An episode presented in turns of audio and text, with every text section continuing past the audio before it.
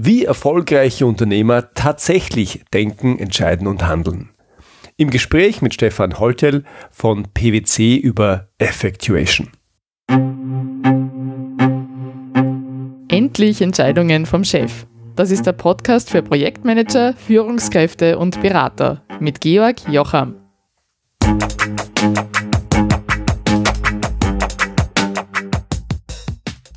Im Herbst letzten Jahres habe ich meinen lieben Kollegen Stefan Holtel von PricewaterhouseCoopers am Rande einer Konferenz über künstliche Intelligenz in München getroffen, die er mitveranstaltet hat. Wir haben dann einen Abend damit verbracht, über sein Spezialthema zu sprechen, nämlich Effectuation. Effectuation befasst sich mit der Frage, wie erfolgreiche Unternehmer denken, entscheiden und handeln. Und zwar, wie sie das tatsächlich tun und nicht, wie man sich das in der Theorie der Betriebswirtschaftslehre vorstellt. Das ist für sich schon mal spannend. Für mich war dieses Treffen und dieser Austausch aber sehr viel mehr. Mit Effectuation hatte ich mich davor schon beschäftigt, auch schon hier im Podcast ein Interview mit Michael Faschingbauer geführt. Inzwischen ist aber einige Zeit vergangen. Ich hatte eine ganze Menge unternehmerische Entscheidungen zu treffen und in unserem Gespräch hatte ich das erste Mal das Gefühl, so richtig zu verstehen, wie ich mich als Selbstständiger, als Unternehmer eigentlich verhalten habe. Mir wurde an dem Abend klar, dass Effectuation sehr gut beschreibt, wie ich selbst agiere oder eigentlich wie ich selbst agiere, seit ich in meiner Selbstständigkeit erfolgreich bin.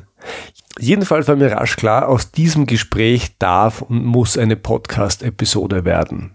Hier mein Gespräch mit Stefan Holtel, Senior Manager bei PwC über Effectuation. Steve, herzlich willkommen. Ja, hallo Georg. Uh, vielen Dank, dass du heute dabei bist. Ich habe es äh, im Vorspann schon gesagt. Äh, Effectuation fand ich vor drei Jahren interessant. Ähm, inzwischen behaupte ich, äh, es ist die eierlegende Woll Wollmilchsau, so sagt man, glaube ich. Und niemand, der unternehmerisch denkt, sollte ohne leben. Ähm, bevor ich aber erkläre, warum ich glaube, dass das so ist, sag doch du mal, ähm, äh, was ist Effectuation, woher kommt und was macht es? Mhm. Äh, Effectuation hat ein inzwischen äh, schon 20-jährige Geschichte hinter sich und fing an Ende der 90er Jahre, als eine junge Wissenschaftlerin namens Saras, Saraswati an der University of Virginia ihre Doktorarbeit machte und dafür ein Interview führte mit äh, Unternehmern, die sie nach bestimmten Kriterien auswählte, dass sie nämlich zum Beispiel zehn Jahre Erfahrung haben mussten, schon ein oder mehrere Unternehmen gegründet haben mussten und insofern Experten für Unternehmertum äh, sein sollten.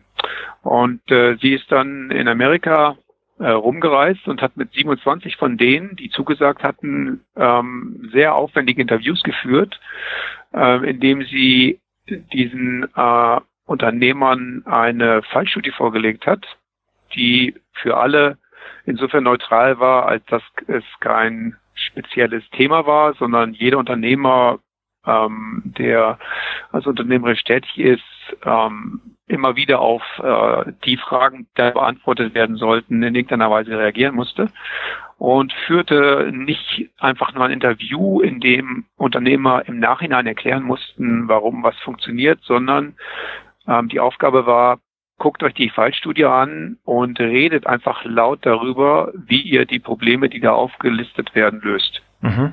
Mhm. Und nachdem sie diese ganzen äh, Protokolle zu diesen Interviews äh, zusammengefahren hatte, hat sie mit einem relativ großen Aufwand mit mehreren anderen Wissenschaftlern versucht herauszubekommen, was sind eigentlich Muster, die immer wieder auftauchen, äh, die unabhängig davon, ob man in einer bestimmten Branche arbeitet oder ein bestimmtes äh, Fachwissen hat, in irgendeiner Weise irrelevant sind und kam dann auf bestimmte Prinzipien, äh, die immer wieder auftauchten und wo sich bestätigte, das unterscheidet äh, jemanden, der schon sehr lange unternehmerisch tätig ist, von denjenigen, die damit anfangen oder die sozusagen ähm, in Kursen das Verständnis davon sich aneignen, wie man unternehmerisch handelt. Mhm. Lass uns vielleicht noch mal kurz auch in die Studie reingehen. Ich habe das äh, auch gelesen. Ähm, und ich glaube, die, die Hürde, um quasi als Unternehmer ähm, da reinzupassen, war ja relativ hoch. Also die mussten, glaube ich, ja sogar ein börsennotiertes Unternehmen oder ein Unternehmen mit richtig viel Wert geschaffen haben. Und ich glaube, es waren überhaupt nur 70 Unternehmen, Unternehmer weltweit, die überhaupt in Frage gekommen wären. Äh, und davon, also das sind jetzt nicht irgendwelche Unternehmer, also ähm, äh, kleine, die es mal ausprobieren, sondern das waren richtig Schwergewichte, die also unternehmerisch auch was drauf hatten. Äh, kannst du das bestätigen in der Form? Äh, ja, ich kann es sogar genauer machen. Ja, ähm, also die die ähm, die Forschungsfrage ähm, war, wie wie komme ich auf eine so mal, statistisch relevante Auswahl von solchen Unternehmern? Mhm. Und äh, Saraswati hat äh, zwei sehr einfache Sachen gemacht. Sie hat gesagt, ähm, wo wo tauchen erfolgreiche Unternehmer auf? Na, sie bekommen einen Award in der Regel von Ernest Young mhm. äh, den ähm, Entrepreneur Award damals. Das war ihre eine Quelle, aus der sie ihre äh, potenziellen Interviewpartner zog. Und die andere war ein, ähm, ein Buch, das ein ähm, Venture Capitalist damals aufgesetzt hat. Das mhm. gibt es ja heute noch von 1985, wo die 100 äh, erfolgreichsten Unternehmer seit 1960 bis 1985 mhm. aufgelistet wurden. Und das war sozusagen die, die Grundlage, auf der sie dann versucht hat, ähm, durch Ansprache dieser Person dann ähm, Interviews zu bekommen. Das ist das Erste, was ich sehr spannend fand. Und das Zweite, dass sie eben nicht das gemacht hat, was viele Wissenschaftler machen oder was, was man glaubt, dass es vielleicht klug wäre, nämlich die Leute zu fragen und damit in die Falle zu tappen, dass die Leute natürlich nur das sagen können, was sie selber glauben, das war es, sondern die Leute arbeiten zu lassen und ihnen beim Denken zuzusehen. Genau. Das finde ich persönlich sehr, sehr spannend. Was ist denn, was ist denn der Vorteil einer solchen Methode? Ja, ähm, es ist ganz einfach. Wenn man ein, äh, die Leute dahin führt, dass sie nicht darüber resonieren, was sie gemacht haben, sondern sie in dem Augenblick, in dem sie das tun, was sie tun, ähm, sozusagen erklären oder mhm. zumindest beschreiben. Sie müssen es eben nicht erklären.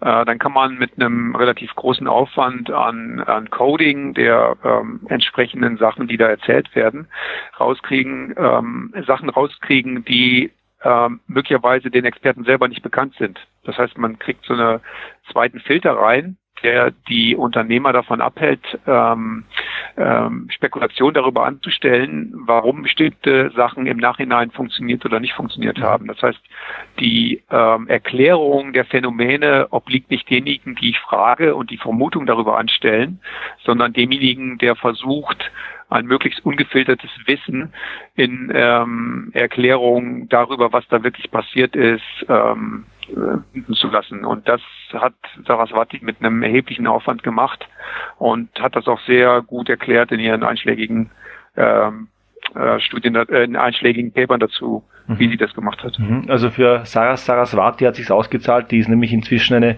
hoch angesehene Professorin zu dem Thema. Ich glaube, du hast sie auch schon persönlich getroffen, nicht? Ja, ich habe sie schon persönlich getroffen ähm, auf der äh, jährlich stattenden Effektuationskonferenz und eine sehr angenehme Person, die, obwohl sie inzwischen ähm, nach sehr langer Zeit einen relativ großen Bekanntheitsgrad hat und so einen gewissen ähm, Guru-Charakter hat, äh, doch sehr, sehr pragmatisch geblieben ist und sehr zugänglich ist. Also ich kann nur jedem empfehlen, der mal auf sie trifft, sie äh, einfach anzusprechen. Mhm. Sie, sie ist sehr locker. Cool. Jetzt haben wir ein bisschen was gesprochen, äh, wie Saraswati denn ähm, äh, die Methode entwickelt hatte. Wir haben aber noch überhaupt nicht über Effectuation per se gesprochen. Und Effectuation ist ja weniger eine, eine Handlungsanleitung, also eigentlich gar keine Methode, sondern eine, eine, eine Reihe von äh, Prinzipien, die dem Handeln von erfolgreichen Unternehmern zugrunde liegen. Wie, wie handeln denn erfolgreiche Unternehmer? Was, was sind denn die Ideen hinter Effectuation? Saraswati hat äh, fünf Daumenregeln formuliert, die beschreiben, nach welchen Prinzipien Unternehmer handeln. Und die sind verbunden ähm, in, in, in der Idee, dass man, wenn man ähm, in einen, einen systematischen Flow reinkommt, wie diese Prinzipien angewendet werden, dass man dann eben ähm, äh, unternehmerisch tätig ist. Und äh, diese fünf Prinzipien haben immer so ein Schlagwort, mit dem man sie relativ einfach auf den ersten Blick erklären kann. Das erste ähm, heißt äh, besser den Spatz in der Hand als die Taube auf dem Dach. Mhm. Und das sagt nichts anderes als, ähm, fang nicht mit dem an, was du brauchst, um ein Ziel zu erreichen. Nee, umgekehrt, äh, fang mit dem an, was du hast und nicht mit dem, was du brauchst, um ein Ziel zu erreichen. Mhm. Weil äh, zwischendurch passiert ja sowieso mal was anderes und dann ist was äh, sinnlos, sich darüber äh, zu, zu überlegen, was man braucht, was dann doch nicht das Ziel ist. Das heißt, man dreht äh, die ähm, die Richtung um, in der man darüber nachdenkt, welche Ziele verfolgt man eigentlich. Man fängt an bei dem, wer man ist, äh, wen man kennt, was man kann und überlegt sich dann erst, was könnte eigentlich ein sinnvolles Ziel sein, eines oder mehrere, was ich mit diesen Mitteln, sie nennt das Mittel Means, äh, mhm. erreichen kann. Mhm. Und auf diesem Weg dahin entsteht eine Dynamik, in der es nicht darum geht, verzweifelt am Ziel festzuhalten, was durch die Realität längst widerlegt ist, sondern äh, sich ständig daran äh, zu schärfen, bin ich noch auf dem richtigen Weg oder welche anderen Sachen verändern jetzt plötzlich meine Situation. Mhm. Das ist das erste Prinzip. Und vielleicht zu dem ersten Prinzip. Ich finde es persönlich ganz interessant, auch in der Rückschau auf meine eigene Selbstständigkeit. Wenn ich mir ansehe, wie Unternehmen normalerweise handeln, dann machen die ja gerade das Gegenteil. Also nicht, ich überlege mir, was ich habe, sondern ich überlege mir zuerst, wo ich hin will und dann versuche ich die Ressourcen aufzustellen. Und, ähm, das ist jetzt vielleicht ein kleiner Seitenhieb, auch viele, viele Trainerkollegen, die sich gemeinsam mit mir auf den Weg gemacht haben, auch da war es ganz anders. Das heißt, die meisten Selbstständigen, die ich kennengelernt habe, haben sich nicht gefragt, was habe ich denn, was kann ich denn und wie kann ich äh, darauf aufbauen, sondern sie haben sich gefragt, wo will ich hin und was muss ich noch alles tun, um dorthin zu kommen. Also äh, meine persönliche genau. Beobachtung, also in der, in der, äh, in der Schule, wobei ich weiß nicht, ob wir es in der Schule lernen, aber da, da unser, unser Denken ähm, in Mitteleuropa oder vielleicht auch auf der Welt ist genau das Gegenteil, oder? Ich habe genau diese Art von Projektmanagement-Seminaren erlebt in den 90ern und ähm, habe hab auch lange gedacht, dass es das ist, was äh, wie, wie das funktioniert und habe aber im Laufe der Zeit festgestellt, wenn man durch verschiedene Arten von Unternehmen durchgeht und deren Kulturen, dass sich doch die Praxis sehr von der Theorie unterscheidet. Und ähm, da ist mir auch irgendwann klar geworden, dass wenn Sachen funktioniert haben, dann hat das viel damit zu tun gehabt, von dem auszugehen, was da ist und nicht das, wo man jemanden überzeugen muss, was man erreicht, wenn man bestimmte Sachen hat, weil das dann eigentlich immer nur eine, ein, ein K.O., äh, eine K.O.-Situation ist. Mhm. Ja? Entweder bekommt man sie mit oder man bekommt sie nicht und man hört auf zu arbeiten oder versucht verzweifelt sich an einer Entscheidung abzuarbeiten, die niemals kommt. Ja? Mhm. Da referenzieren wir auf dein Seminar, warum nicht so wichtig ist. ja, also, also aber in der Regel Steve, ja. lass es mich so sagen. Äh, man kann diesen klassischen Weg auch gehen, man muss nur mein Seminar zwischendurch gemacht haben, oder? Genau, genau. Es erhöht die Wahrscheinlichkeit, dass äh, der klassische Weg, der theoretisch äh, formulierte Weg funktioniert. Ja, ja. ja. Haben wir das auch eingebunden? Sehr schön. Genau. Danke dafür. Okay, also, okay. also, also erst, erstens, der Spatz in der Hand ist besser als die Taube auf dem, Bach, Dach, auf, dem, auf dem Dach. Also konzentriere dich auf das, was du hast, konzentriere dich auf das, was du kannst, auf das, was du weißt und auf die, die du kennst, könnte man sagen, ne? Ja, genau, genau. Okay. So mit den drei Leitfragen. Das hilft schon sehr viel weiter, weil es den meisten gar nicht bekannt ist, die damit anfangen zu arbeiten. Mhm. so. Zweites Prinzip, ja, nennt sich Affordable Loss oder übersetzt der maximal leistbare Verlust. Die Logik, die einem beigebracht wird, wenn man ein Startup gründet oder wenn man Venture Capital haben möchte oder wenn man selber auf der Suche nach Mitteln ist, ähm, um sein Unternehmen groß zu machen, ist immer die Frage, äh, wann wird denn der Gewinn eintreten? Wie, wie groß wird er denn sein? Und wird er so groß sein, dass es sich lohnt, dass äh, jemand anders investieren sollte? Und Saraswati sagt, nee, es ist völlig andersrum. Ein Unternehmer fragt niemals danach, wann, die, äh, wann der Exit ist für das Unternehmen, sondern er fragt danach, in einer bestimmten Situation, in der ich bin, kann ich, sollte ich ein bestimmtes Risiko eingehen und damit äh, einen möglichen Verlust machen. Und äh, der Witz besteht darin, ähm, die Reflexion darüber zu haben, äh, wenn ich diesen Verlust erleide, was bedeutet das dann? Das heißt, ich antizipiere einen möglichen Verlust, weil ich eine große Chance habe, aber nicht, weil die Chance auszahlt, sondern weil ich darüber kalkuliere, was bedeutet es, wenn, wenn der maximale Verlust eintritt. Und dadurch begrenze ich meine Verluste und kann sehr bewusst entscheiden, gehe ich ein bestimmtes Risiko ein oder nicht. Mhm. Und erfolgreiche Unternehmer setzen nicht alles auf eine Karte, sondern sagen, wie groß ist der maximale Verlust, den ich äh, eingehen möchte. Und wenn ich ihn eingehe, geht es mir danach so schlecht, dass ich, dass mein ganzes Unternehmen scheitert, oder ist es nur ein eingetretener Verlust.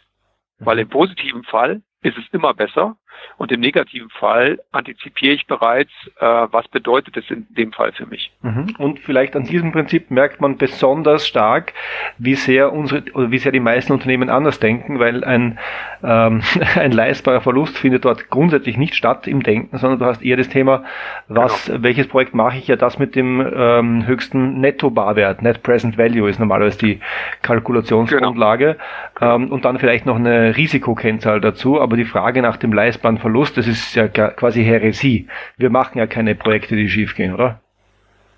Genau das. Genau das ist die Logik, ähm, wo dieses Prinzip ähm, sozusagen in seiner Reihenform dagegen knallt, wo man überlegen muss, ähm, was macht mehr Sinn, wenn man sich die Realität anguckt und nicht Excel-Tabellen. Mhm. So, das nächste Prinzip, das dritte, nennt sich Crazy Killed, die Steppdecke ist ein bisschen, finde ich, ein bisschen weit hergeholt von, von der Namensgebung, aber das Prinzip ist sehr einfach. Es ist, ähm, warte nicht, also eigentlich besteht es aus zwei Teilen. Das schwimmt doch ein bisschen, wie das in der Literatur äh, beschrieben wird, das Prinzip.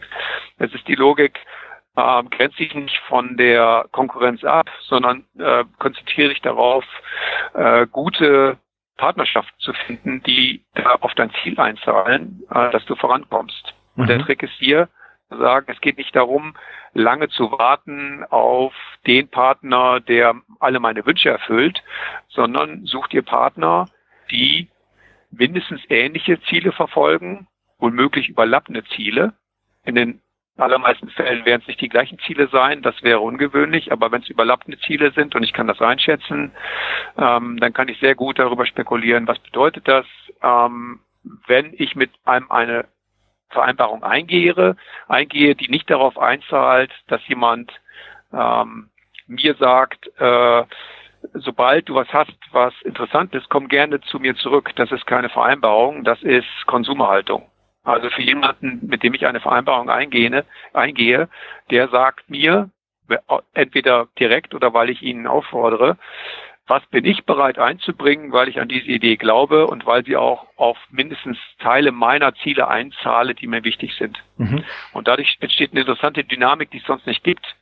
Äh, Leute oder Partner springen nicht ab in der Situation, in der es darum geht, ob eine Idee am Leben bleibt oder ein Unternehmen oder ein, ein Ziel weiterverfolgt wird, weil sie mit, mit einem eigenen maximal leistbaren Verlust ähm, in der ganzen Sache drinstecken. Mhm. Das heißt, dass Vereinbarungen sind nicht Vereinbarungen, weil sie auf dem Papier stehen, sondern weil es jemand ernst meint und weil alle Seiten verstanden haben, es bringt uns was, weil es weil wir an unseren eigenen Zielen äh, jeweils arbeiten, aber wir sehr genau wissen, dass wir zusammen besser vorankommen. Mhm. Und das bringt eine völlig andere Dynamik, in der man nach äh, denjenigen sucht, die einem helfen können, äh, Ideen voranzubringen. Mhm. weil man keine Hidden Agenda mehr braucht, sondern ganz offen darüber sprechen kann, was sind deine Ziele und passen die mit deinen, meinen zusammen oder überlappen die sich, wo sind sie möglicherweise anders. Und dann ist es besser, keine Energien darauf zu verschwenden, vermeintliche Partnerschaften einzugehen, die keine sind. Sogenannt, also für mich, ich nenne das asymmetrische Vereinbarung, ja. Also in beiden Richtungen. Ja, es kann sein, dass ich von jemand anders ähm, nichts habe, wenn eine Vereinbarung getroffen wird, aber genauso gut ist mir immer wichtig zu, äh, zu verstehen, wenn jemand überhaupt kein Ziel hat, was er verfolgt, oder ein sehr diffuses Ziel, worüber er nicht reden kann, mhm. dann ähm, bin ich nicht geneigt, Vereinbarungen zu treffen, weil wenn es hart auf hart kommt und die äußeren Umstände Entscheidungen erfordern und ähm, mehr Commitment erfordern, genau das alles nicht funktioniert. Es mhm. funktioniert dann, wenn eine große Klarheit auf allen Seiten besteht. Wir verstehen gegenseitig, warum wir was davon haben, zusammenzuarbeiten, weil wir jeweils zumindest teilweise überlappende oder zumindest andockende, aneinander angeschmiegte Ziele verfolgen, von denen wir wissen, es lohnt sich, dass wir maximal leistbare Verluste eingehen. Mhm. Bei dem Prinzip, äh, wenn ich dich richtig verstehe, ist das, äh, äh, das Thema Commitment ganz stark mit dabei, ja? Ja. Ähm, ich suche nämlich immer nach der Parallele oder nach dem Gegenpol in der realen Welt und, und ich würde das am ehesten sehen bei dem Thema Marktforschung. Also ich habe ein Produkt und dann gehe ich zu Menschen und frage, findest du das gut? Ja, nein. Und dann sagen die, ja, finde ich gut oder finde ich nicht gut und auf Basis dessen produziere ich dann oder ich produziere nicht.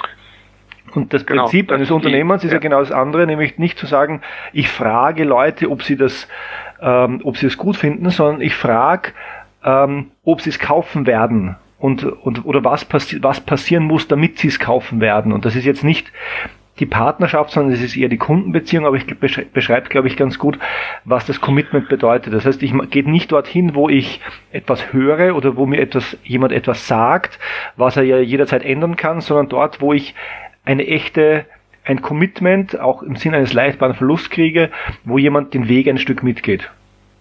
Ja, es geht noch weiter. Also zu, zu jemandem zu fragen, was würdest du bezahlen, wenn das Produkt auf dem Markt wäre, wäre für mich immer noch zu wenig. Ja. Äh, ein gutes Beispiel in der Praxis, wo das, wo es noch einen Schritt weiter geht, ist Elon Musk, der ja für neue Autos immer anzahlen lässt. Ja. ja? Und sind selbst wenn es so 100 äh, US-Dollar sind oder sowas, das ist aber nicht wichtig. Wenn Elon Musk sagen würde, das sind 100 US-Dollar und du kriegst sie auch nicht wieder, wenn du das Auto nicht kaufst, das, das wäre ein Commitment, wo es darum geht, okay, da, da möchte wirklich jemand was haben, weil das nämlich sein maximal leistbarer Verlust ist, mhm. wenn das Geld nicht zurückkriegt. Mhm. Das, also da, also nicht nur zu fragen, was würde ich bezahlen, sondern wir buchen es dir ab und wir garantieren dir, dass es im nächsten Jahr auf den Markt kommt. Mhm. Und ähm, das ist eher so Kickstarter, ja. Also ich investiere schon was. Wenn es daneben geht, habe ich Pech gehabt, aber jemand hat was versucht, das ist okay. Also da ist Skin in the Game bei Kickstarter eine Investition zu machen, zu sagen, die ist nicht gesichert, da steckt kein, da steckt ein Risiko drin und wenn es doch noch scheitert, was angekündigt ist, dann ist leider auch mein Geld verloren. Mhm. Du hast gerade, Steve, du hast gerade einen Begriff äh, in den Raum geworfen, den wir, glaube ich, kurz erklären sollten. In den bin ich persönlich auch schon ganz verliebt, nämlich Skin in the Game. Was heißt das? Ja. Skin Game ist letztendlich eine andere Beschreibung von äh, maximal leistbarer Verlust. Wenn ich selber sage, ich finde es gut, was passiert und ich sage, dass ich es gut finde, dann ist es was anderes, als wenn ich selber darunter leide, wenn etwas nicht funktioniert, wie es geplant war oder wie es gewünscht war.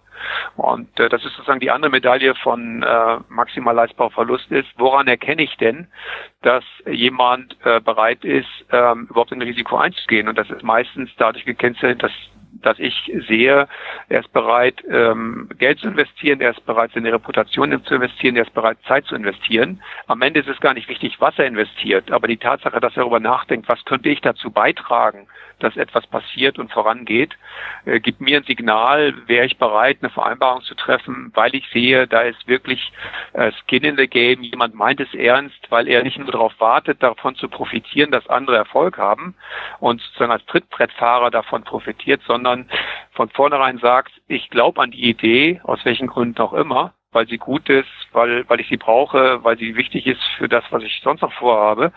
Und dann aber auch äh, wirklich zu sagen, und deswegen bin ich bereit, irgendetwas dazu beizutragen. Und das ist mein Angebot an denjenigen, der mich fragt, äh, dass wir zusammen die Ziele erreichen. Mhm, mhm. Okay, dritte Prinzip. Zwei fehlen uns noch, glaube ich, ne? Zwei. Wir haben jetzt das, das, noch das vierte. Im Deutschen wäre das, ähm, wenn dir das Leben Zitronen gibt, dann mach daraus Limonade. Ja, das sagt man so dahin, das sind Kalendersprüche. Ähm, der Punkt ist, wenn man das wirklich macht, äh, dann funktioniert es anders.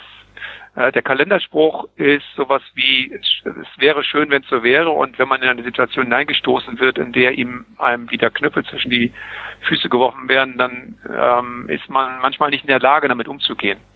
Und wenn man dieses äh, Prinzip beherzigt, äh, dann ähm, hat das eine andere Dynamik weil nämlich dann etwas passiert wie, wie lange brauche ich, um die Frustration über irgendeinen vermeintlichen oder offensichtlichen Nachteil umzudrehen in etwas, was mir hilft?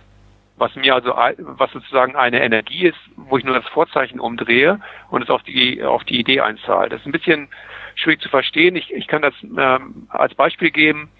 Ähm, es gibt ähm, viele Studien, die zeigen, wenn man Leuten sagt, ähm, ihr sollt kreativ sein.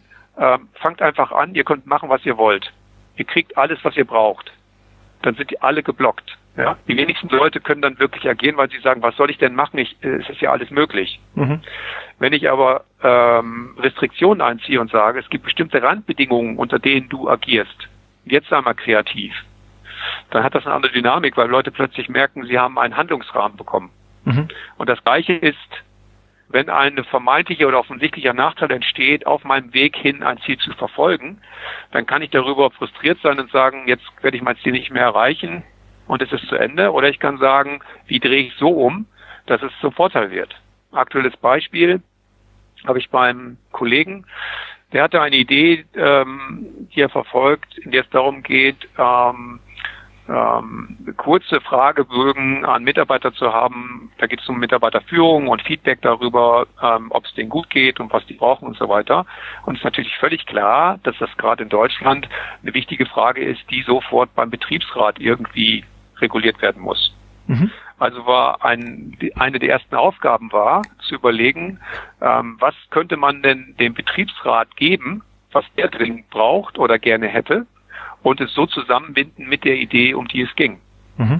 Und der Kollege hat es geschafft, durch äh, intensive Gespräche, durch gute Vorschläge, einfach Ziele, die äh, verschiedene Partner hatten, so zusammenzubinden, dass er jetzt einen sehr großen Schritt weitergekommen ist, um da etwas zu realisieren, was sonst ähm, zum Beispiel ganz einfach an Datenschutzgesetzen gescheitert wäre. Mhm. Ja. Okay. Okay. Das ist dieses Umdrehen von vermeintlichen und offensichtlichen äh, Nachteilen in, in Vorteile. Okay. Und ein Prinzip fehlt uns noch? Das letzte Prinzip, äh, Pläne sind unwichtig, unwichtig, aber Plan ist alles. Die Idee da, oder das, das englische Pendant zu diesem, zu diesem Schlagwort heißt Pilot in the Plane. Und äh, die Logik ist, egal was du planst, du solltest planen, aber wenn der Plan da ist, dann kann er morgen schon wieder obsolet sein. Also beschäftige dich mit dem, was wirklich da ist und nicht mit dem, was du geplant hast und halte verzweifelt daran fest. Mhm, mh. äh, und das ist so wie ein ein äh, Pilot sich darauf vorbereitet und den Wetterbericht liest und die Route kennt und alles Mögliche an Informationen hat. Wenn das Wetter plötzlich umschlägt und die Vorhersagen nicht stimmen, dann interessieren die Vorsagen, Vorhersagen nicht mehr, sondern er muss sich auf das einlassen, was in jeder Situation real gerade passiert und darauf reagieren. Mhm. Und übersetzt auf unternehmerisches Handeln bedeutet das, sei offen für alles, was an positiven oder negativen Entwicklungen kommen kann ähm, die damit zu tun haben, ähm, dass dein Ziel eben, dass du deinem Ziel näher kommst oder dass du äh, darauf reagieren musst, wenn irgendetwas da kommt. Also Contingency, ja, dieses Thema, äh, das äh, dich daran hindert, dein Ziel zu erreichen. Mhm. Verstanden heißt aber nicht, ich gebe mich der Situation einfach hin, sondern ich bin gut vorbereitet, aber in dem Moment, wo ich auf die Situation treffe, äh, ähm, nutze ich das Wissen aus der Planung, aber der Plan ist nicht mehr das, das, das Wichtigste? Der Plan ist immer, sagen wir mal, Option A, aber, aber kümmere dich eher darum, ständig Option B zu haben. Ja, ah, mhm. plane äh, dein, dein Ziel nicht mit, ich habe den, den kürzestmöglichen Pfad oder den schnellsten oder den besten, sondern schaff dir ständig Gelegenheiten, Plan B, C und D. Was passiert, wenn das vermeintliche Optimum nicht eintritt. Dann bist du nämlich vorbereitet. Mhm, mh. Jetzt sage ich vielleicht kurz dazu, warum ich Effectuation gerade in meiner aktuellen Situation so spannend finde. Äh, kurzer Blick zurück. Ich habe ja ein Jahr versucht, eine Idee zu reiten, die nicht funktioniert hat. Die war sehr gut geplant und äh, hat wahrscheinlich dem klassischen ähm, Zugang gefolgt, der in Unternehmen gefolgt wird. Also ein klares Ziel, ähm, ein Businessplan dahinter, aber hm, nicht das, was Effectuation sagt. Und seitdem ich, ohne es zu wissen, tue, was Effectuation sagt, also ich gehe von dem aus, was ich habe, ich schaue, was kann ich, was habe ich, wen kenne ich, ich konzentriere mich drauf, wie viel will ich investieren und ich lasse mich überraschen, was rauskommt. Ich denke sehr stark in Partnerschaften, ich entwickle dort Produkte, wo ich Partner habe oder wo ich Kunden habe. Seitdem läuft es so richtig, richtig gut. Und das ist auch der Grund, warum ich heute mit dir darüber spreche ähm, Effectuation äh, scheint das wirklich das zu sein, was man, wenn man unternehmerisch agiert, bis zu einem gewissen Grad automatisch tut. Warum handeln denn Unternehmen so viel anders, wenn es doch funktioniert? Hm weil die Dynamik, in der ähm, Unternehmer oder einzelne Personen handeln und ihr Leben organisieren und bewältigen, anderes als Organisation. Okay. Es hat eine, einer was mit der Skalierung zu tun. Also große Organisationen sind, je größer sie werden, immer mehr auf, auf kausale Logik, sozusagen das Gegenteil von Effektuation äh, ausgelegt. Das heißt äh, Planbarkeit, Sicherheit, äh, Prozessstrukturen, äh, Kontrolle und so weiter. Und eine einzelne Person äh, ist immer darauf ausgelegt zu sagen, wo stehe ich gerade, was ist das nächste, was mir passiert. Sie kann das selber entscheiden, hat keinen Abstimmungsbedarf außerhalb ihres Kopfes. Und insofern ähm, widerspricht eine effektuale Logik ähm, so vielen Randbedingungen, die große Organisationen und ihren Selbstzweck in irgendeiner Weise bedienen. Und das ist ein Widerspruch, den kriegt man nicht aufgelöst, indem man sagt, zum Beispiel, alle Mitarbeiter sollen effektuativ handeln, wenn sie gleichzeitig daran gehindert werden, in großen Prozessen, die lang geplant sind und viel kosten und am Leben ähm, sein müssen, ähm, zu agieren. Mhm kann ich Effectuation dann im Unternehmen eigentlich nutzen? Und wenn ja, an welchen Stellen? Mm, Effektuation findet an den Stellen Unternehmen statt, wo ähm, radikal darüber nachgedacht wird, wie man sich ähm, in einer VUCA-Welt aufstellt, also in einer hochvolatilen, unsicheren Welt aufstellt und ähm, sie, sie kann da gedeihen, wo Einzelpersonen anfangen, ähm, unternehmerisch zu handeln, äh, obwohl sie akzeptieren, dass es Randbedingungen gibt, ähm, die eben es schwierig machen, genau das zu tun. Mhm. Das heißt, das ist nicht sowas, was man per Sonntagsrede von oben anordnen kann und plötzlich ist in solche Unternehmen äh, effektiv geworden, sondern es ist ein, ein, Aus, ein, ein Aushandeln von kausaler und effektiver Logik auf ganz vielen Ebenen. Das kann auf Vorstandsebene passieren, das kann aber auch auf Teamebene passieren. Äh, wo funktioniert es und wo kann man eine sehr stark kausal geprägte Kultur, äh, effektuative Anteile ähm, einimpfen, ja, in der Erwartung, dass das auch zu einer Veränderung der Kultur allgemein führt. Mhm, mh. Jetzt bist du ganz konkret ähm, ja zugange bei PricewaterhouseCoopers, einer der vier, äh, einer der Big Four, also einer der vier größten Wirtschaftsprüfungs- und Steuerberatungskanzleien, kann man glaube ich sagen. Ähm, wie konkret setzt du denn Effectuation bei PwC ein? Das ist ja kein Umfeld, wo man das jetzt an erster Stelle erwarten würde, ohne jetzt äh, den Wirtschaftsprüfern äh, etwas nachsagen zu wollen, aber äh, man hätte wahrscheinlich eher mit einem dynamischeren, mit einem Tech-Startup gerechnet, wo Effectuation oder wo sich jemand reinsetzt und Effectuation vorantreibt. Warum ausgerechnet bei PwC und was, was machst du dort? Ja. Ähm, PwC als, als einer der Big Four, ähm, genau wie alle anderen, die Herausforderung, dass der Markt ähm, oder der Markt, der bedient wird, nämlich unsere Kunden, ähm, dass die schnell agieren müssen und dass wir ähm, in dieser in dieser sagen wir, mehr volatilen Umgebung auch reagieren müssen. Mhm. Und ähm, der der Ablauf, die Struktur einer, einer Prüfung eines Unternehmens ist erstmal per se sehr prozessual und sehr eindeutig und sehr klar reguliert. Und äh, da ich habe auch großen Respekt davor, ähm, was das alles bedeutet, dass man diese Strukturen ähm, so am Laufen hält und dass man doch immer wieder jedes Jahr irgendwie zu einem Testat kommt, trotz ganz vieler Unwägbarkeiten, die drin sind.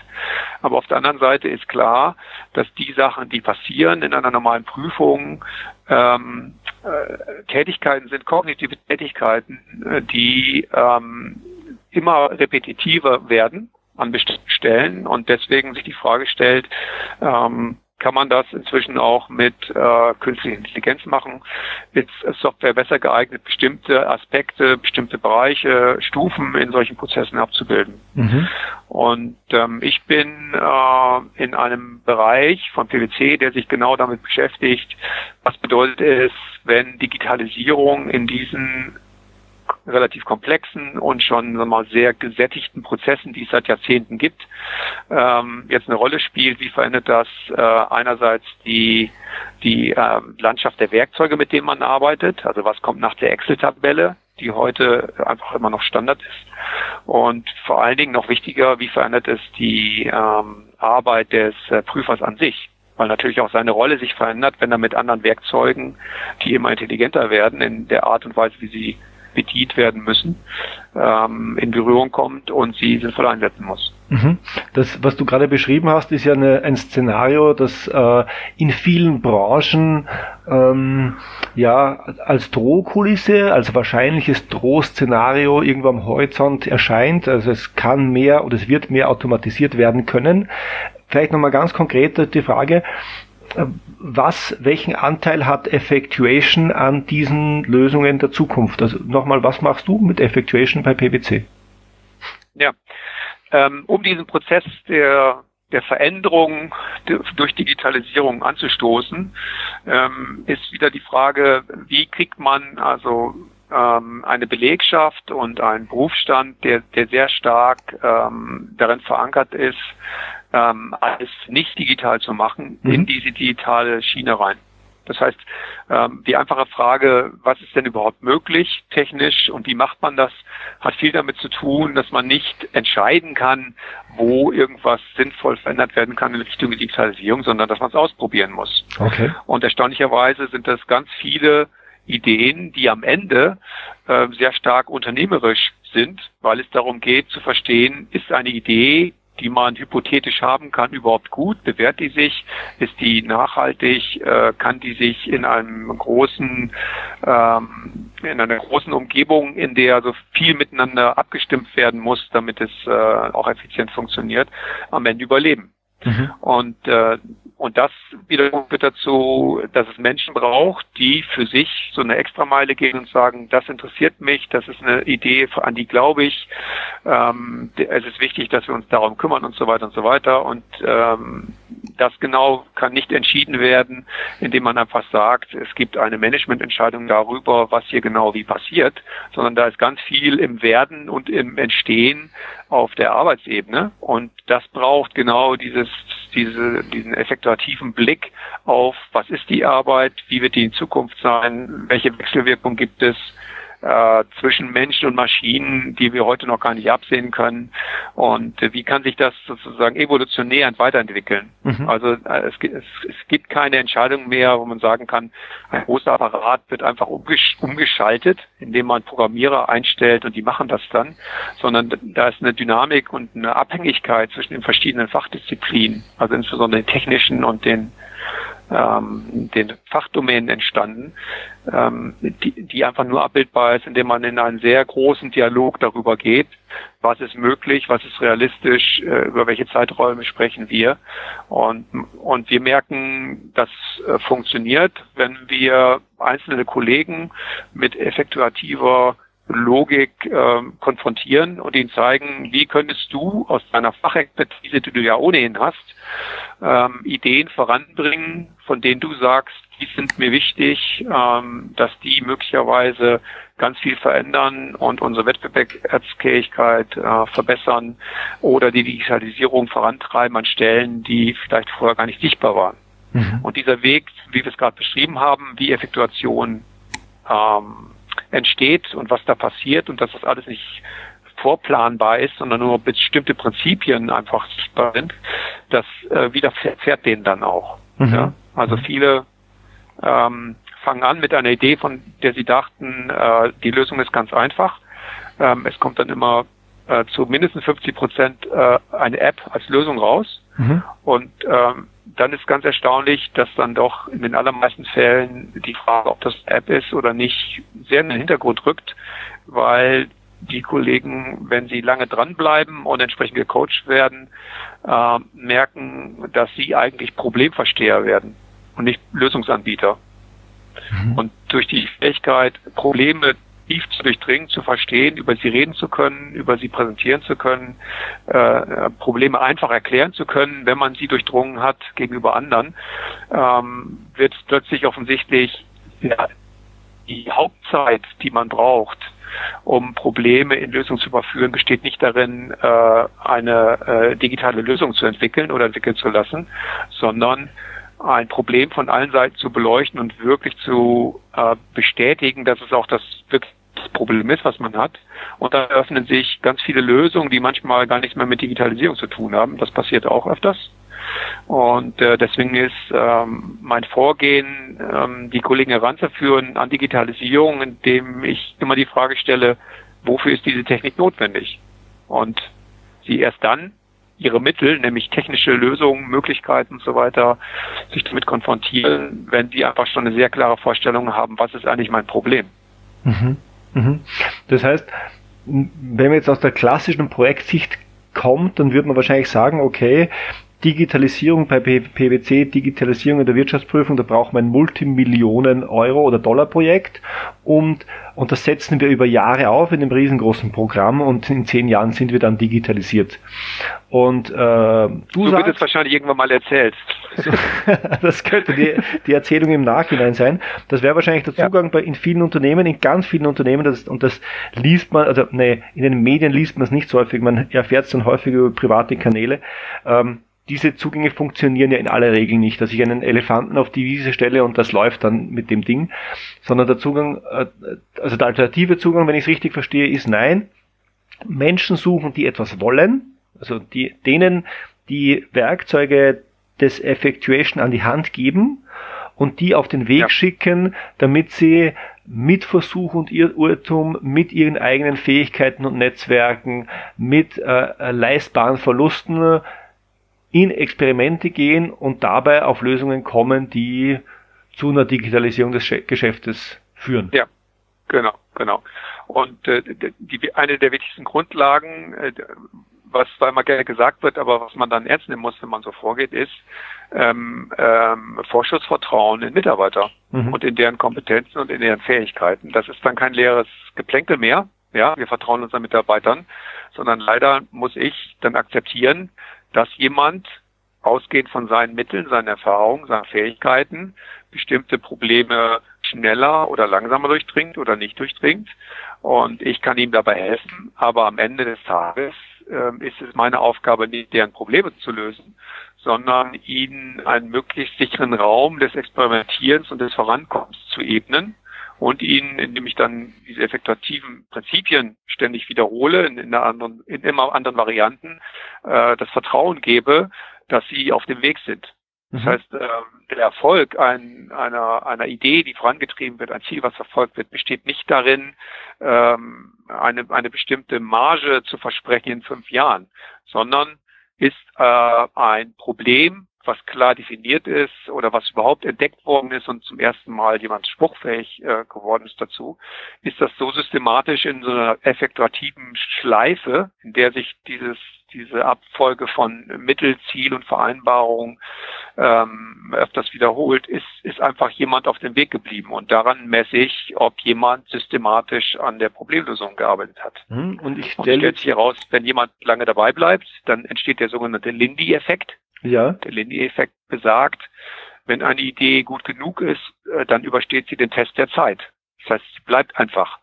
Sie wird nicht wieder in der Versenkung verschwinden oder es wird immer nur darüber geredet und keiner kümmert sich drum, sondern es wird eine immer größere, mal, ähm, äh, sie wird Anziehungskraft bekommen für immer mehr ähm, Personen, Organisationseinheiten, Kunden und so weiter, die sich dafür interessieren, weil sie wirklich ähm, eine Lösung bietet für etwas.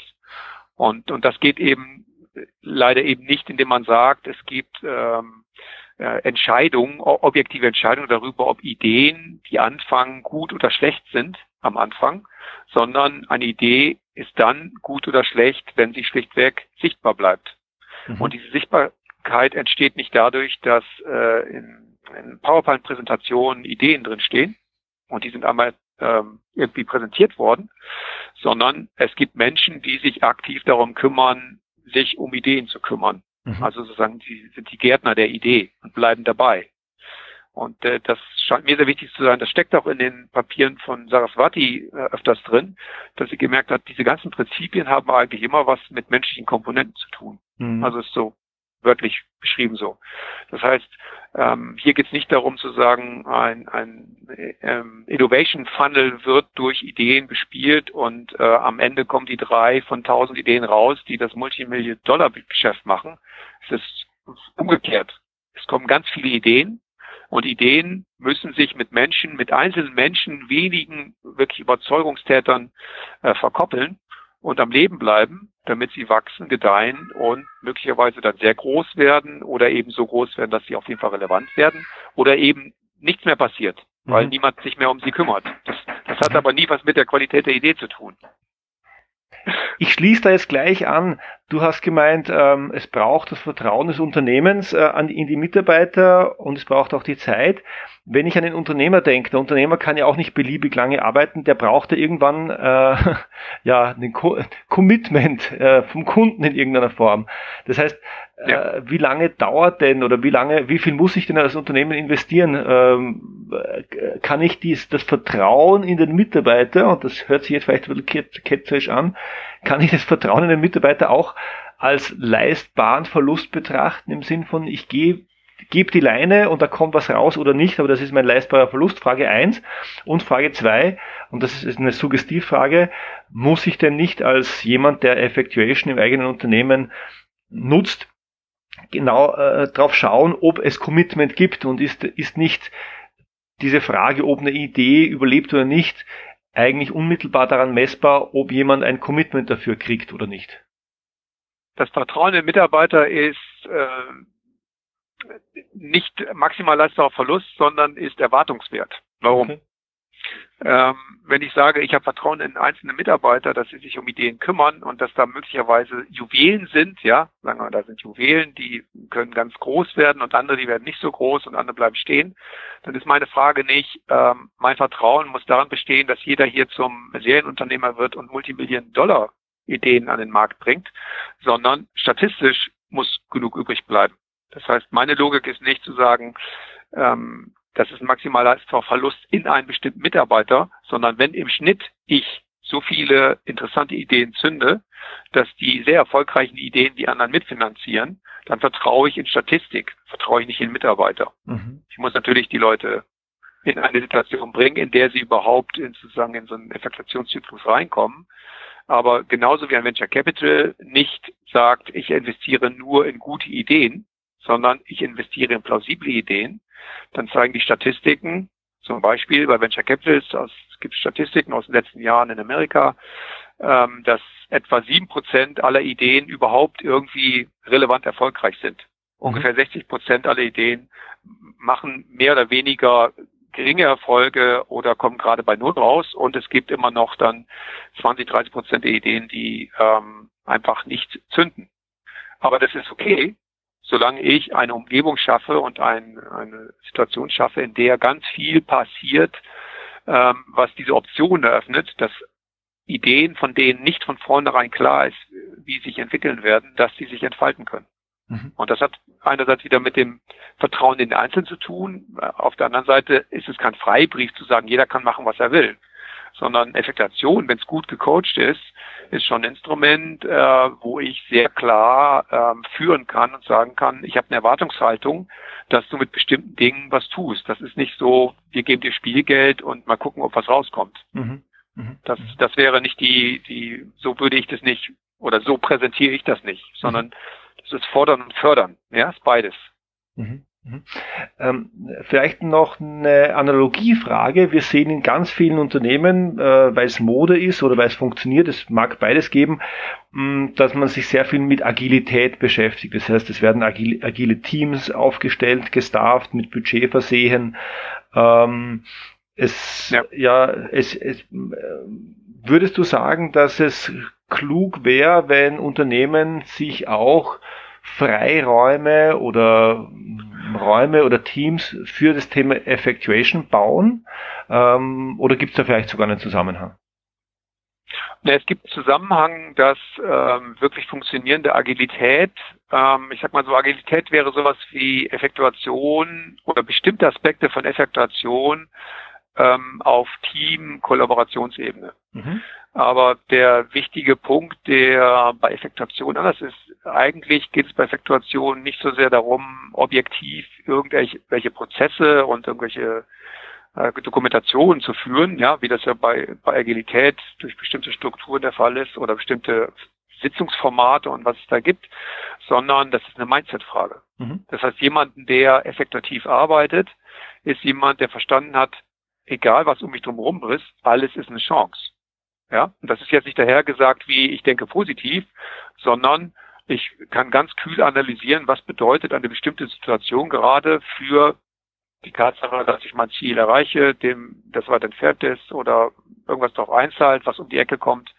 Und auch diese äh, die Frage, wann, wann geht das sozusagen aus der Firma raus auf den Markt? Die stellt sich gar nicht mehr, weil die Frage ist nicht mehr, äh, kriege ich dafür denn auch einen Markt, äh, der, der dafür bezahlt, sondern die Frage ist, habe ich ein Problem gelöst? Und wenn ich ein Problem gelöst habe, dann ähm, kann einer der ersten Partner möglicherweise sogar schon der erste Kunde sein, der dann auch bereit ist, dafür zu bezahlen, dass da was bei rumkommt, was ich tue. Mhm. Und wenn das einen längeren Vorwurf hat, weil die Ideen größer sind oder weil man gegenüber Kunden äh, mehr präsentieren muss, bevor man da sichtbar wird, dann ist das auch gut. Aber diese Grenzen verschwimmen zwischen was ist, äh, was ist intern, was ist extern und zahlt das ein und so weiter.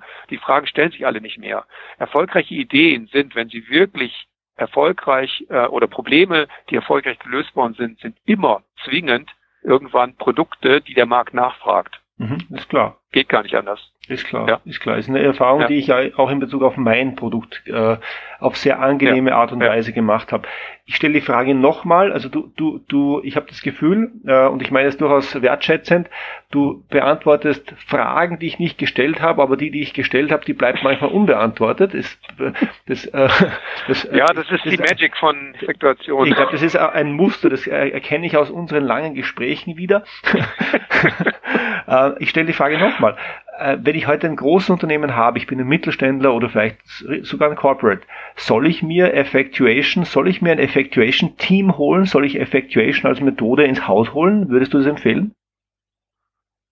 Ähm, ich zucke ein bisschen, weil sich die Methode ins Haus holen ist einfach äh, sowas wie, das kaufen wir jetzt und dann wird's besser. Nee. Aber das ist ja nicht die Lösung. Nee, das ja? wird nicht funktionieren. Sondern, sondern die Frage ist, oder meine Empfehlung ist, wenn ich ähm, eine Entscheiderposition habe, dann sollte ich selber erstmal genau verstehen, was das ist. Und dann Leute, die sich damit auskennen, fragen, wie könnte ich denn, wenn mir das wirklich wichtig ist, ähm, Effektuation in meinem Unternehmen zum Leben bringen. Und ähm, das hängt sehr davon ab, wie eine Kultur gestrickt ist, was möglich ist, in welcher Zeit, welchem Zeithorizont, in welcher Komplexität und so weiter. Und bei PwC haben wir halt angefangen vor etwa zwei Jahren mit Effektuation und haben geguckt, was ist in genau dieser Kultur, ähm, in, die also sehr gesättigt ist, hatte ich schon mal gesagt, mit Prozessen, mit Verständnis, äh, was man da für eine Arbeit macht und so weiter. Äh, wie kann man da ähm, in relativ vielen Restriktionen und äh, Abhängigkeiten äh, dafür sorgen, dass sowas eine Rolle spielt, mhm. wenn man dann glaubt, dass das Probleme löst, die man sowieso in Zukunft haben wird. Mhm. Also eine Kultur, die sagt, wir werden äh, auf unabsehbare Zeit keine Probleme haben, weil wir so abgeschottet sind und niemals von Digitalisierung betroffen sind, kein Problem. Da würde ich aber auch nicht anfangen, weil am Ende ist das Entscheidende, dass Menschen ähm, einige ihrer Glaubenssätze verändern werden, wenn sie mit auf Effektuation treffen und das zu ihrem eigenen machen. Mhm. Mhm, mhm, mhm. Ja. Und, und, auch das kann ich bestätigen. Steve, im Unterschied zu ja. vielen anderen meiner Gäste ähm, hast du ja kein Geschäft äh, äh wo, äh, und auch keine Website. Ähm, mit welchen Menschen, und weil diese Bühne gebe ich dir gern, mit welchen Menschen möchtest du denn in Kontakt kommen? Wer soll dich und darf dich kontaktieren und über welche Wege? Äh, mich darf jeder kontaktieren, der daran interessiert ist, die Effektuationsidee als solche weiter sichtbar zu machen und sie äh, insbesondere im Kontext von Effektuation und Digitalisierung zu spielen, weil das, was haben wir festgestellt, ähm, etwas ist, was weltweit noch nicht sehr, sehr stark äh, forciert wird. Und auf der anderen Seite ähm, gibt es dann sehr großen Bedarf und es gibt so eine ähm, Lücke im Change Management, wo also die allgemeine ähm, ähm, allgemeine Aussprachen darüber, wie man denn, äh, dass man den Change machen muss, eben nicht gedeckt werden durch irgendwas, wo man systematisch vorgehen kann. Und wir glauben da ein Instrument entwickelt zu haben, wo wir da sehr viele Fortschritte machen und sind natürlich, weil wir effektiv denken, daran interessiert, dass äh, jeder, der glaubt, Ziele zu haben, die sich zum Teil mit unseren decken, dass wir mit denen Vereinbarungen treffen, um gemeinsam unsere Ziele zu erreichen. Mhm. Und die können sich bei mir melden unter der normalen Adresse äh, pwc.com, beziehungsweise ich bin mit vielen Sachen auch im Internet, äh, Präsentationen und Interviews sichtbar. Also man findet mich auf LinkedIn und so weiter. Perfekt. Du, Stefan, vielen, Steve, Stefan, also der Name für die E-Mail-Adresse ist Stefan. Vielen Dank für das ausführliche Gespräch. Also ich bin heiß zum Thema Effectuation. Ich hoffe, die Hörer auch. Danke für das Gespräch. Gerne. Das war's für heute. Schön, dass du wieder dabei warst. Wenn du mehr darüber lernen willst, wie du rascher und verbindliche Entscheidungen herbeiführen kannst, dann hol dir am besten gleich mein Buch Schneller Entscheidungen bekommen. Du findest es überall im gut sortierten Buchhandel und natürlich auch bei Amazon. Den Link zum Buch findest du in den Shownotes oder ganz einfach unter georgjocham.com-buch. Ach ja, wenn du das Buch schon gelesen hast, dann hinterlass mir doch bitte eine Rezension bei Amazon. Das liefert mir wertvolles Feedback und allen anderen hilft es, besser einschätzen zu können, ob das Buch das Richtige für sie ist.